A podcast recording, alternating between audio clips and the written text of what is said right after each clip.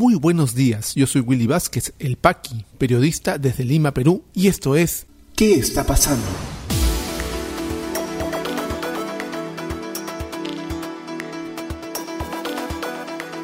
Estas son las noticias de hoy miércoles 21 de octubre de 2021. Continuidad de ministro Barranzuela ocasiona crisis dentro de Devida. Bancada de Juntos por el Perú presenta proyecto para disolver el Congreso si se vaca al presidente. Pedro Franque asegura que empresarios tienen muy buen ánimo de seguir invirtiendo en el Perú.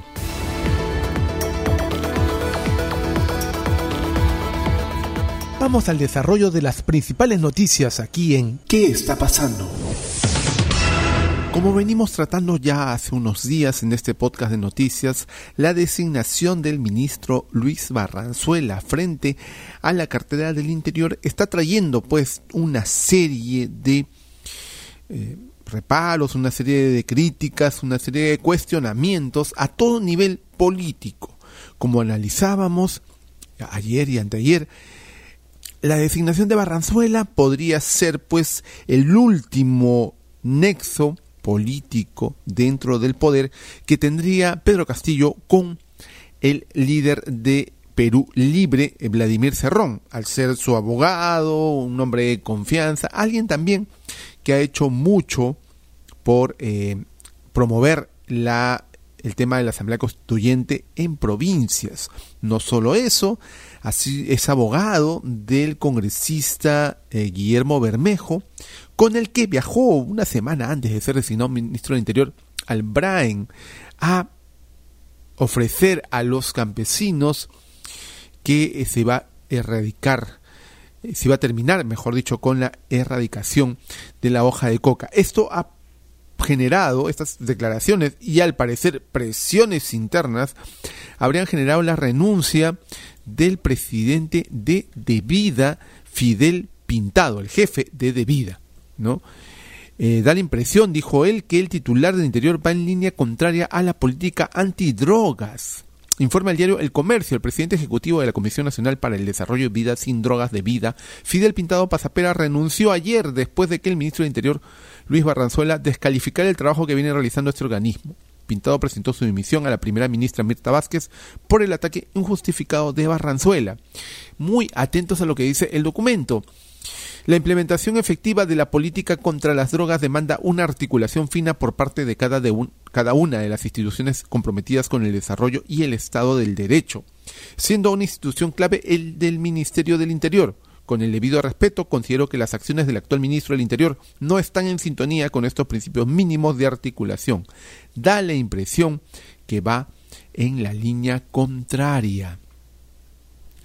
Es grave lo que está pasando al interior del Ministerio del Interior. Este señor Barranzuela, Barranzuela no solamente está en contra de la política antidrogas, sino que recibe dentro de su eh, despacho a personas vinculadas no solamente con el tema del cultivo de hoja de coca, sino también con eh, personas vinculadas a Perú Libre para Pedro Yaranga, por ejemplo, un investigador del tema del narcotráfico en el país y una voz autorizada, dice, ministros como ese señor simplemente asustan porque favorecen al narcotráfico, tanto por lo dicho por Luis Barranzuela antes de ser ministro como por sus acciones siendo ministro, por ejemplo, reunirse con personas procesadas por terrorismo, con defensores de personas procesadas por terrorismo, esto tiene un contrasentido en la lucha contra el narcotráfico, indicó Pedro Yaranga.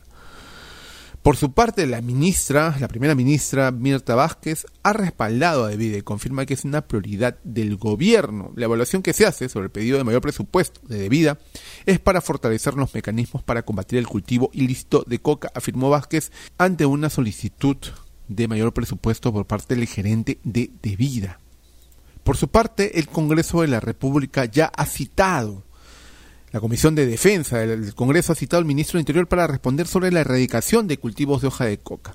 El parlamentario José William Zapata de Avanza País afirmó que dialogó de manera telefónica con el ministro Barranzuela para que acuda el lunes 18 de octubre a la Comisión de Defensa del Congreso. Entonces vamos a ver qué pasa en el, en esta sesión. ¿Qué dice el ministro Barranzuela, Barranzuela, me equivoco, con respecto a sus declaraciones, no solo no siendo ministro, una semana antes de ser ministro, sino también a esta acción que pasa dentro de su sector con la renuncia del presidente de debida.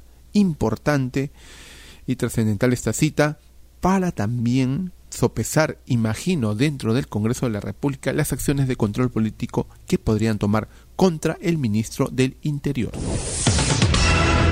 Más papistas que el Papa. Ni Perú Libre se atrevió a tanto. Juntos por el Perú ha presentado un proyecto de ley, la bancada de Juntos por el Perú, en el Congreso para disolverlo.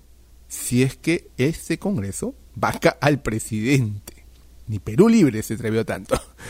Informa Perú 21. La bancada de Juntos por el Perú presentó un proyecto de ley que plantea que el Congreso quede disuelto de, manera automática si decide vacar al presidente de la República bajo la causal de incapacidad moral permanente. La iniciativa fue elaborada por la legisladora Isabel Cortés y lleva por nombre el de muerte cruzada.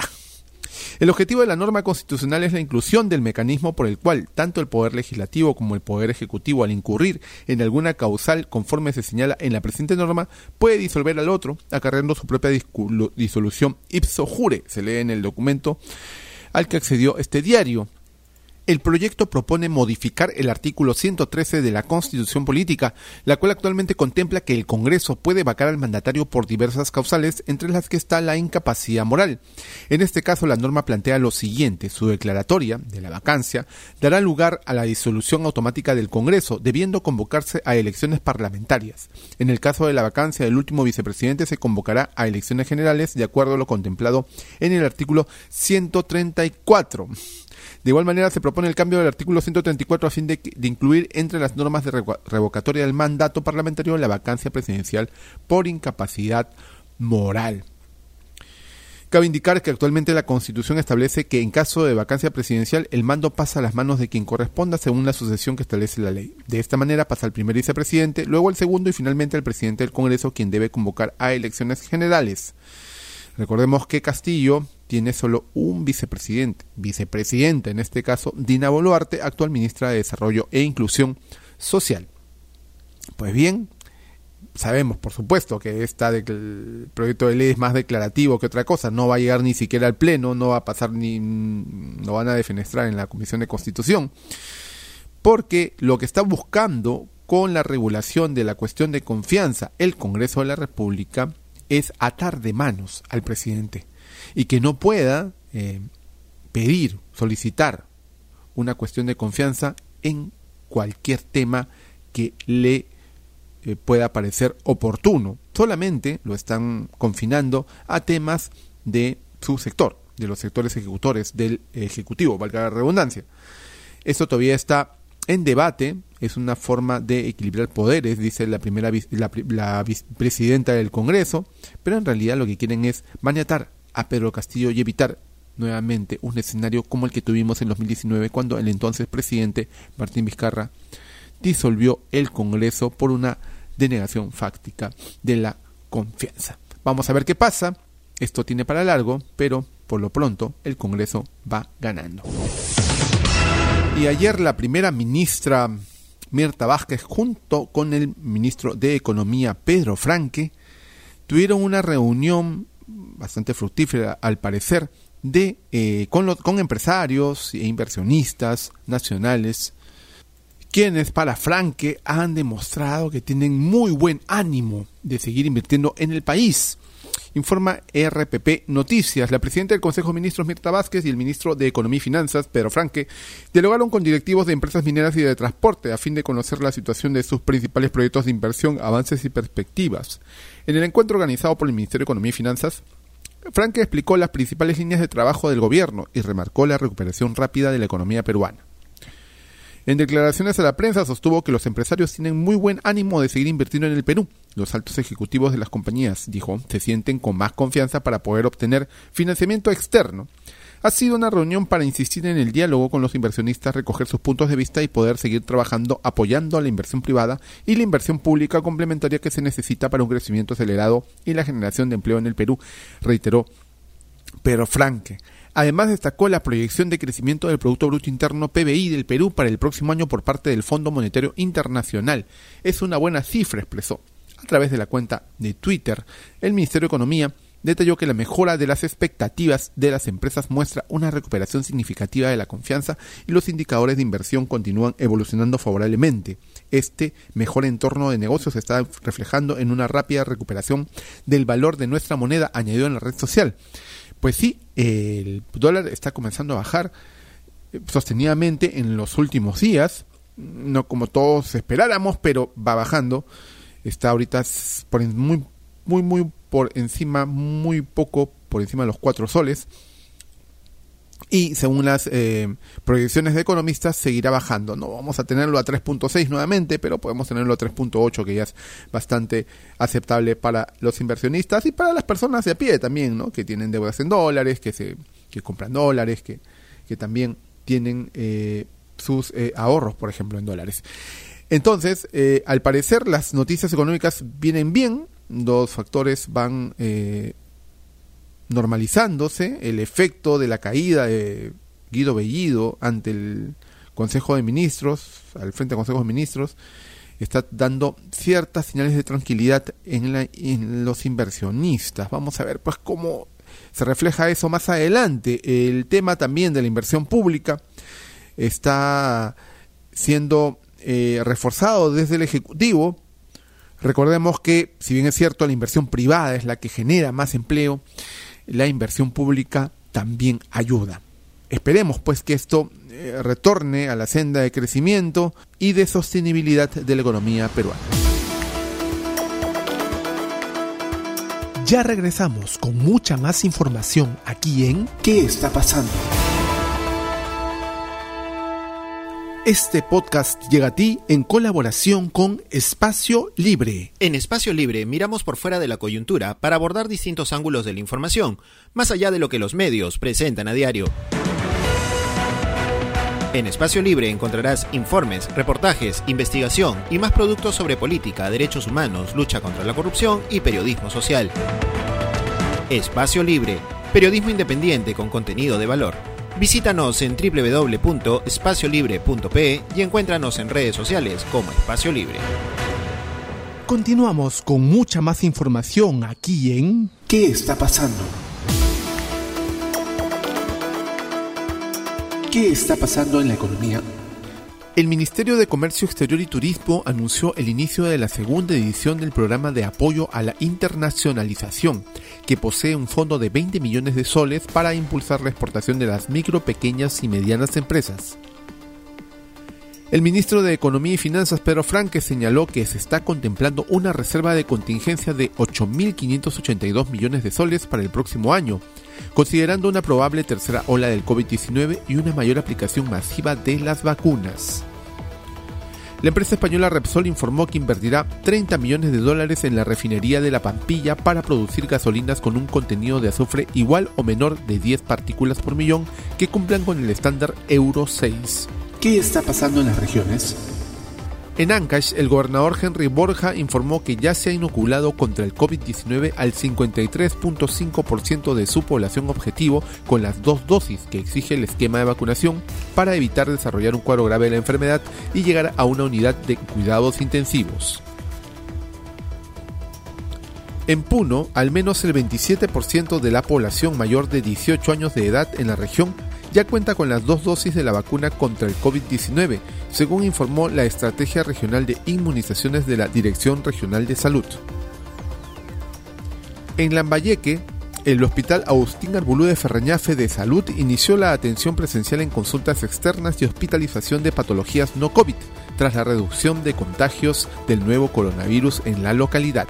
¿Qué está pasando en el mundo? En México, un juzgado federal ordenó a la Secretaría de Salud vacunar contra el COVID-19 a menores de 12 a 17 años, fallo que es analizado por el gobierno mexicano debido a que esto implica modificar su política nacional de vacunación a fin de que sean inmunizadas de manera generalizada las personas de este grupo etario. En Italia, el primer ministro Mario Draghi firmó este martes un decreto con las directrices sobre la obligación de que el personal de las administraciones públicas muestre su pasaporte sanitario a partir del 15 de octubre en sus lugares de trabajo, una medida que también afectará a los empleados privados. En Suiza, científicos del Hospital Universitario de Lausana y de la Escuela Politécnica Federal de esa ciudad anunciaron el descubrimiento de un anticuerpo monoclonal capaz de neutralizar todas las variantes del COVID-19, incluida la Delta. COVID-19 en el Perú. La situación actual de la enfermedad en el país, según los datos del Ministerio de Salud, es la siguiente. A la fecha, son 2.185.355 casos confirmados con 434 casos las últimas 24 horas y 18 fallecidos. Se han dado de alta a 2.162.620 personas, continúan hospitalizadas 3.326. Lamentablemente han fallecido 199.727 personas y la campaña de vacunación sigue avanzando con un total de dosis aplicadas de 30.191.159 que hacen un total de personas inmunizadas con ambas dosis de 13.148.854, lo que constituye un avance del 47% de la población objetivo. Si te interesó este podcast de noticias, recomiéndanos con tus contactos porque estaremos enviando este audio todos los días para que puedas tener una aproximación noticiosa a lo que está pasando en el país. Suscríbete a nuestra lista de distribución en WhatsApp y compártelo. Puedes seguirme también en mis redes sociales de Facebook, Twitter y YouTube como Willy Vázquez El Paqui o visita podcast.elpaqui.com. Muchísimas gracias por llegar hasta aquí. Nos escuchamos en cualquier momento.